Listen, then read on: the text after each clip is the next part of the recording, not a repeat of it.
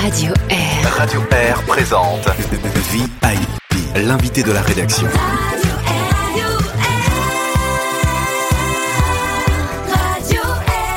VIP aujourd'hui, ça se passe avec Serge Carrel qui a reçu Anne-Claude Gonvert, une femme passionnée de musique, de nature, de photographie, de moto et de plein d'autres choses. Anne-Claude Gonvert, depuis plusieurs années, elle se consacre plus particulièrement à l'écriture. Et d'ailleurs, Serge Carrel commence cet entretien par quelques questions sur son roman intitulé Ciel, un roman qui a été construit de façon palpitante avec quelque part deux histoires en une. Anne-Claude Gonvert. Euh, oui, effectivement, il y a deux histoires parallèles euh, de, jumelles séparées à la naissance. Et puis, euh, j'ai voulu mettre une histoire qui m'habite depuis une quinzaine d'années. C'est une histoire d'un vol long courrier dans lequel se côtoient ben, bien sûr beaucoup de monde, comme tous les vols, mais aussi des musulmans, des juifs. il y a un terroriste pour agrémenter les choses. Et il y a un ange qui se balade dans, dans l'habitacle de manière incognito. Pourquoi est-ce que vous avez fait intervenir un ange dans ce contexte-là? Alors les anges, ça me fascine. Euh, dans la Bible d'ailleurs, c'est marqué à un moment donné qu'on on verrait des anges euh, sans qu'on s'en aperçoive et même qu'on en hébergerait. Et là, euh, avec Daniel, mon mari, on a chacun une moto. Il y a quelques années, on a fait une balade et on roulait dans le Jura français à côté du Doubs sur une route très étroite. Ça faisait deux heures qu'on roulait sans avoir croisé personne. Il faisait un temps pourri, glacé et Daniel qui était devant moi, à un moment donné, j'entends par l'interphone là qu'il a chuté sur le bas-côté. Et en arrivant sur place, alors qu'on n'avait personne croisé depuis un moment, il y a une voiture qui vient en contresens et qui s'arrête exactement à l'endroit de, la chute.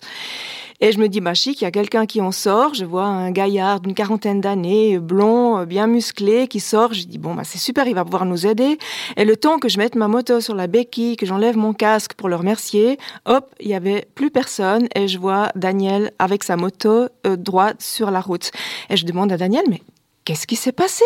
Il me dit, écoute, je sais pas, le gars est venu vers moi, il m'a demandé si j'étais blessé, si j'étais OK.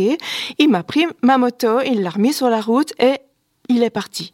Donc vous interprétez ça comme étant euh, l'apparition d'un ange dans votre quotidien. Alors je suis sûre que là, Dieu a envoyé un de ses anges pour euh, nous tirer d'affaire. Et encore après, on a roulé et il y avait personne sur la route de nouveau pendant une heure. Donc finalement, euh, l'ange est une personne dans votre roman qui s'intitule Ciel. Ce qui est aussi intéressant dans ce roman, c'est que finalement, vous n'hésitez pas à mettre les différentes convictions religieuses en débat. Voilà, absolument. C'est un thème qui me passionne vraiment depuis que j'ai lu le livre de Shafik Eshafji, Le roi, le sage et le bouffon, avec toutes ces religions. Et euh, depuis que j'ai lu ça, j'ai potassé tous les livres qu'on pouvait euh, trouver sur le sujet. J'ai pris plein de notes. Et puis voilà, je me suis fait une idée. et je savais déjà depuis longtemps que j'allais un jour écrire un livre là-dessus. Donc il y a à la fois un, débat euh, entre juifs et chrétiens, mais aussi entre musulmans et chrétiens. Euh, ce qui est frappant dans votre roman, c'est que vous racontez une histoire où finalement euh, un rabbin connu en Israël aurait, du côté de la fin de sa vie, confessé Jésus de Nazareth comme le Messie. Absolument. Alors ça, c'était une histoire que nous a raconté notre guide quand on était en voyage en Israël en 2014. Liliane, cette guide, nous a parlé de ce rabbin Kadouri, extrêmement euh, respecté et vénéré même euh, de, d'énormément de juifs. Et euh, très tard dans sa vie, bon, il est, il est mort à l'âge de 107 ans, mais juste peu avant sa mort, il a eu la révélation pendant une nuit euh, de qui était vraiment le Messie tant attendu. Et c'était Yeshua. Et il a noté le nom du Messie sur un bout de papier. Mais il ne le note pas comme ça. Hein. C'est quand même encore... Euh, il y a une part de mystère là. Voilà, c'est une sorte de rébut. Ou, voilà, J'en parle dans mon livre justement. Et euh, enfin, il dit clairement que c'est Yeshua le Messie.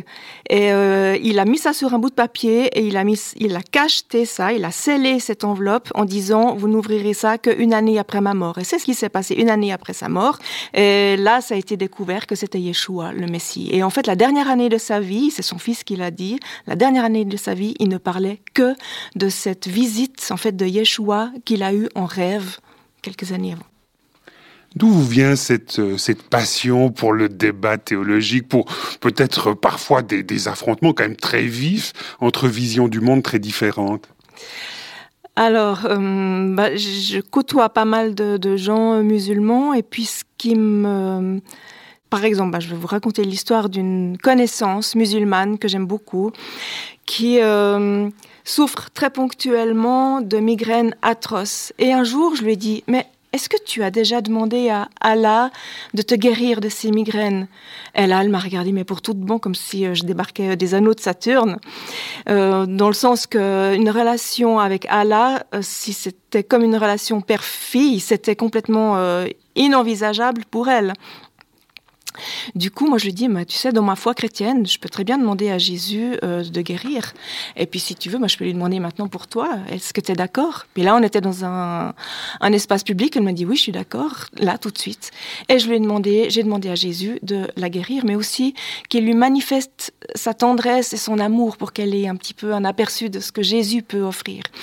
Bref, je l'ai revue un mois plus tard, et je lui ai demandé comment elle allait, puis elle m'a dit, mais écoute, hier soir, j'avais rendez-vous chez mon neurologue pour mes mais j'ai oublié d'aller au rendez-vous parce que j'ai plus mal à la tête. Je sens dans mon cœur gelé comme un léger picotement.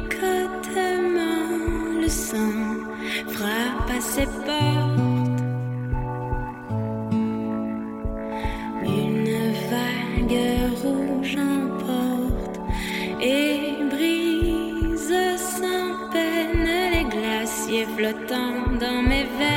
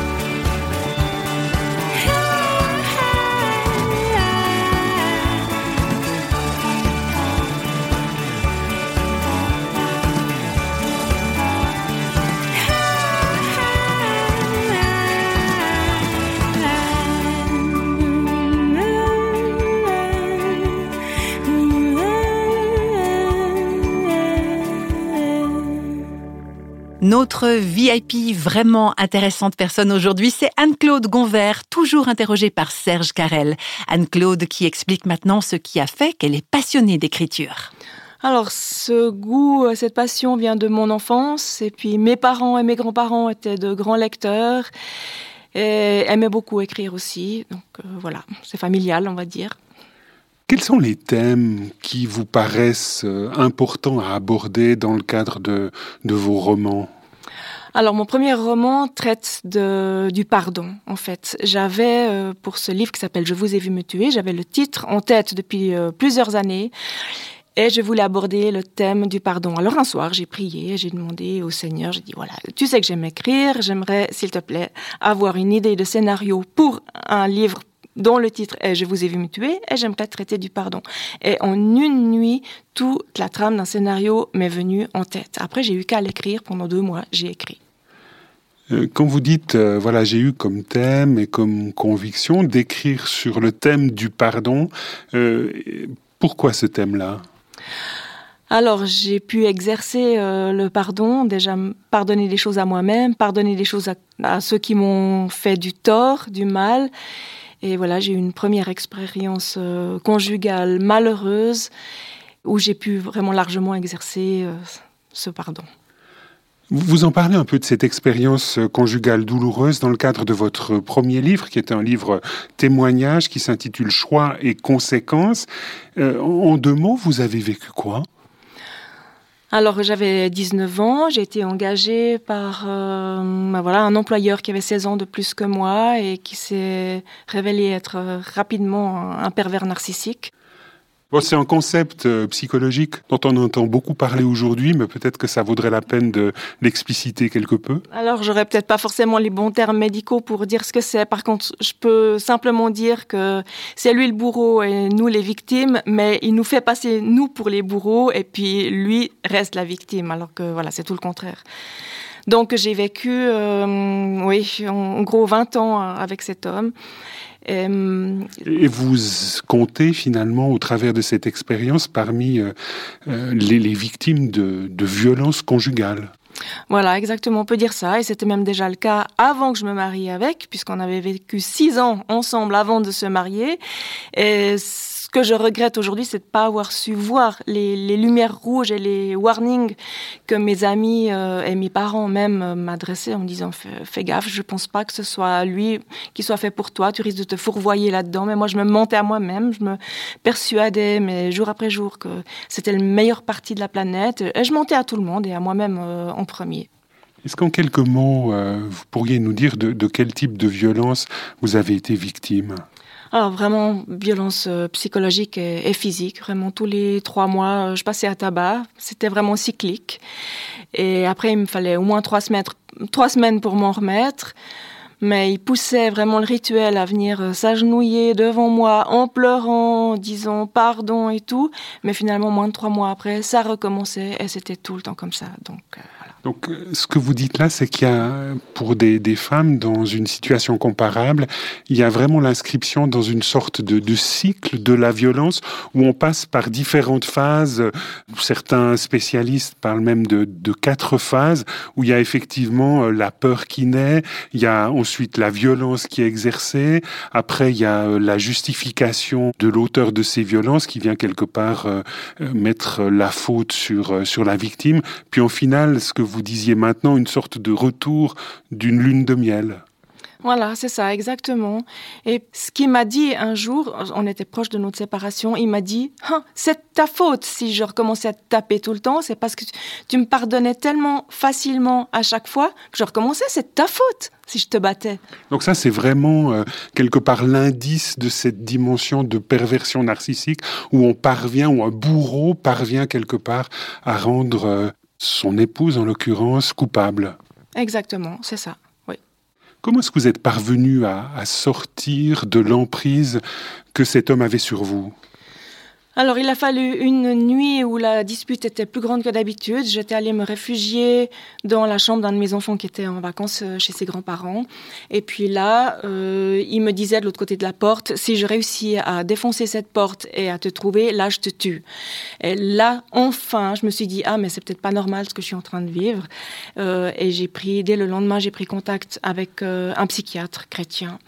Et puis là, il m'a fait me rendre compte que c'était moi la victime et pas le bourreau, comme on avait voulu me le faire croire pendant 20 ans. Et j'ai été médiquée aussi et j'ai pris du recul et j'ai vu que la seule solution dans ce cas-là, c'était de divorcer d'avec lui. Et c'est ce que j'ai fait. Dans ces quelques 20 années que vous avez vécues avec cet homme, quel rôle la foi chrétienne a joué? Ah, essentiel. Alors vraiment, euh, Jésus a été mon, mon, pilier, mon roc, mon soutien à fond. J'étais, plus la crise était grande, plus j'étais proche de Jésus, vraiment. Il me donnait la paix que rien ne pourrait m'arriver. Enfin, je veux dire, cette fameuse nuit là, dans cette chambre, après avoir prié en disant Seigneur, garde ma porte fermée, J'étais saisie d'une immense paix surnaturelle et j'ai pu m'endormir très facilement jusqu'au lendemain, alors que lui, il a continué de tabasser cette porte, a eu à chercher des outils dans toute la maison pour ouvrir cette porte et lui, il a très mal dormi. Donc cette paix est vraiment réelle et tangible.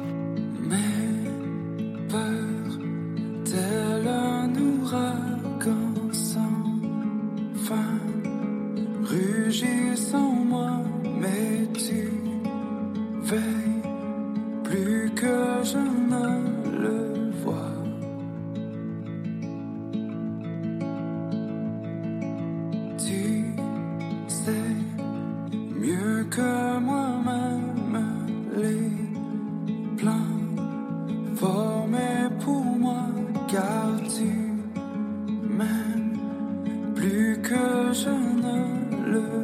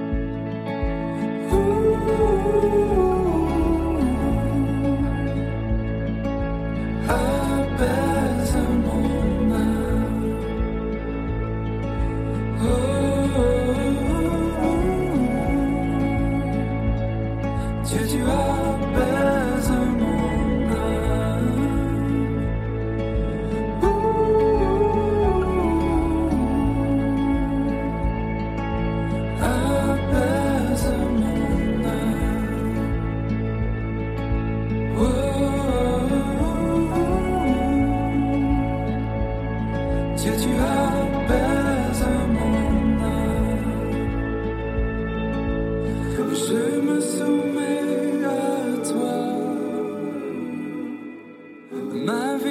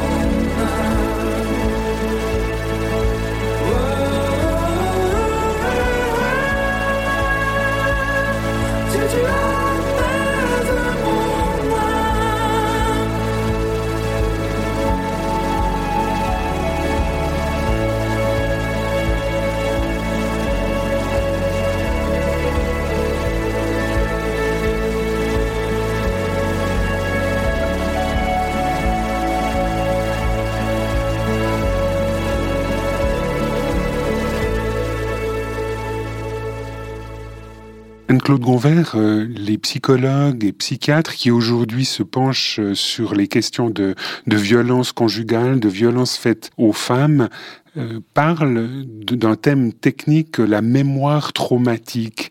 Est-ce que, effectivement, après avoir quitté cet homme, vous avez encore été habité par les violences qu'il vous avait prodiguées? Oui, alors Heureusement, aujourd'hui, euh, c'est plus d'actualité du tout, mais c'est vrai que pendant plusieurs années, j'entendais certains bruits qui me faisaient réagir fortement, ou tout bêtement, euh, tout début de mon histoire avec Daniel, mon mari, euh, j'avais cassé un, verre, un, bête verre d'IKEA, 85 centimes, j'avais cassé, et je me suis retrouvée en position fœtale, à craindre les coups qu'il allait certainement m'asséner parce que j'avais cassé un verre. Eh non, euh, lui d'abord il était immensément choqué de me voir réagir comme ça. Puis après il a rigolé en disant mais enfin c'est qu'un verre, c'est rien du tout, c'est pas grave. Donc voilà, ce stress en fait post-traumatique, ces réactions comme ça ont duré quelques années, mais voilà, c'est du passé maintenant. Si vous aviez en quelques mots à, donner un, conseil à, des femmes qui se trouveraient dans une situation comparable à la vôtre euh, il y a de ça une vingtaine d'années, qu'est-ce que vous leur diriez? Alors tout d'abord, ne restez pas seul, parlez-en vraiment à vos proches, à vos amis, à votre famille, à votre pasteur, n'importe, mais parlez-en. Euh, prenez conscience que vraiment c'est vous la victime et puis faites-vous aider par un professionnel, faites-vous aider vraiment. Anne-Claude Gonvert, aujourd'hui on a euh, sous les yeux deux romans que vous avez publiés, plus un livre de, de témoignages. Est-ce que vous diriez que l'écriture a constitué pour vous une sorte de thérapie? Oui, alors clairement, le premier livre euh, a été euh, libérateur, vraiment. Donc le premier livre, c'est votre livre de témoignage où vous parlez des violences conjugales dont vous avez été victime. En, quoi il a été libérateur? Eh ben, ça m'a permis de mettre des mots sur mes mots. Hein. Ça, c'est quelque chose qu'on dit souvent. Et ma UX. Hein. Voilà, exactement. Et puis les, deux suivants, est-ce que finalement, euh, euh, au travers de ces deux romans, on découvre euh, la vraie Anne-Claude, artiste avec une créativité assez extraordinaire? Alors les deux autres n'ont absolument rien du tout d'autobiographique, vraiment ça sort de mon imagination. Même si dans le premier livre, je vous ai vu me tuer, on, peut y voir dans chacun de mes personnages un tout petit peu de moi, enfin surtout dans les gentils personnages, mais rien d'autobiographique, vraiment. Donc ça veut dire que concrètement, euh, la publication de ces deux romans témoigne du fait qu'aujourd'hui, vous êtes une femme euh, restaurée, on pourrait dire? Oui, alors totalement. J'ai un immense recul vis-à-vis de tout ce qui s'est passé dans mon premier mariage. J'ai la tête froide vis-à-vis -vis de ça et je peux en parler vraiment sans aucune émotion parce que c'est clairement derrière un autre chapitre de ma vie. Une belle conclusion à cet entretien que Anne-Claude Gonvert a accordé à Serge Carrel dans VIP aujourd'hui et une conclusion musicale aussi maintenant que nous propose Anne-Claude avec Simon Korolski, un artiste américain d'origine russe qui interprète en anglais et puis en russe la chanson connue en français sous le titre Chante Alléluia au Seigneur.